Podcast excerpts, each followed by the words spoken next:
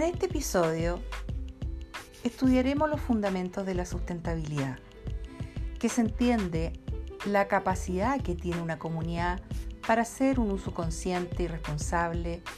de los recursos, saber diferenciar lo que se necesita para su vida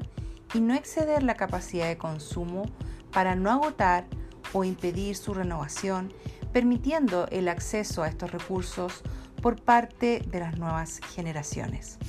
Iremos paso a paso para que tengas una secuencia que sea fácil de entender y que te permita tenerlo como material de estudio y que lo puedas complementar para los futuros trabajos que tengas que desarrollar en tu asignatura.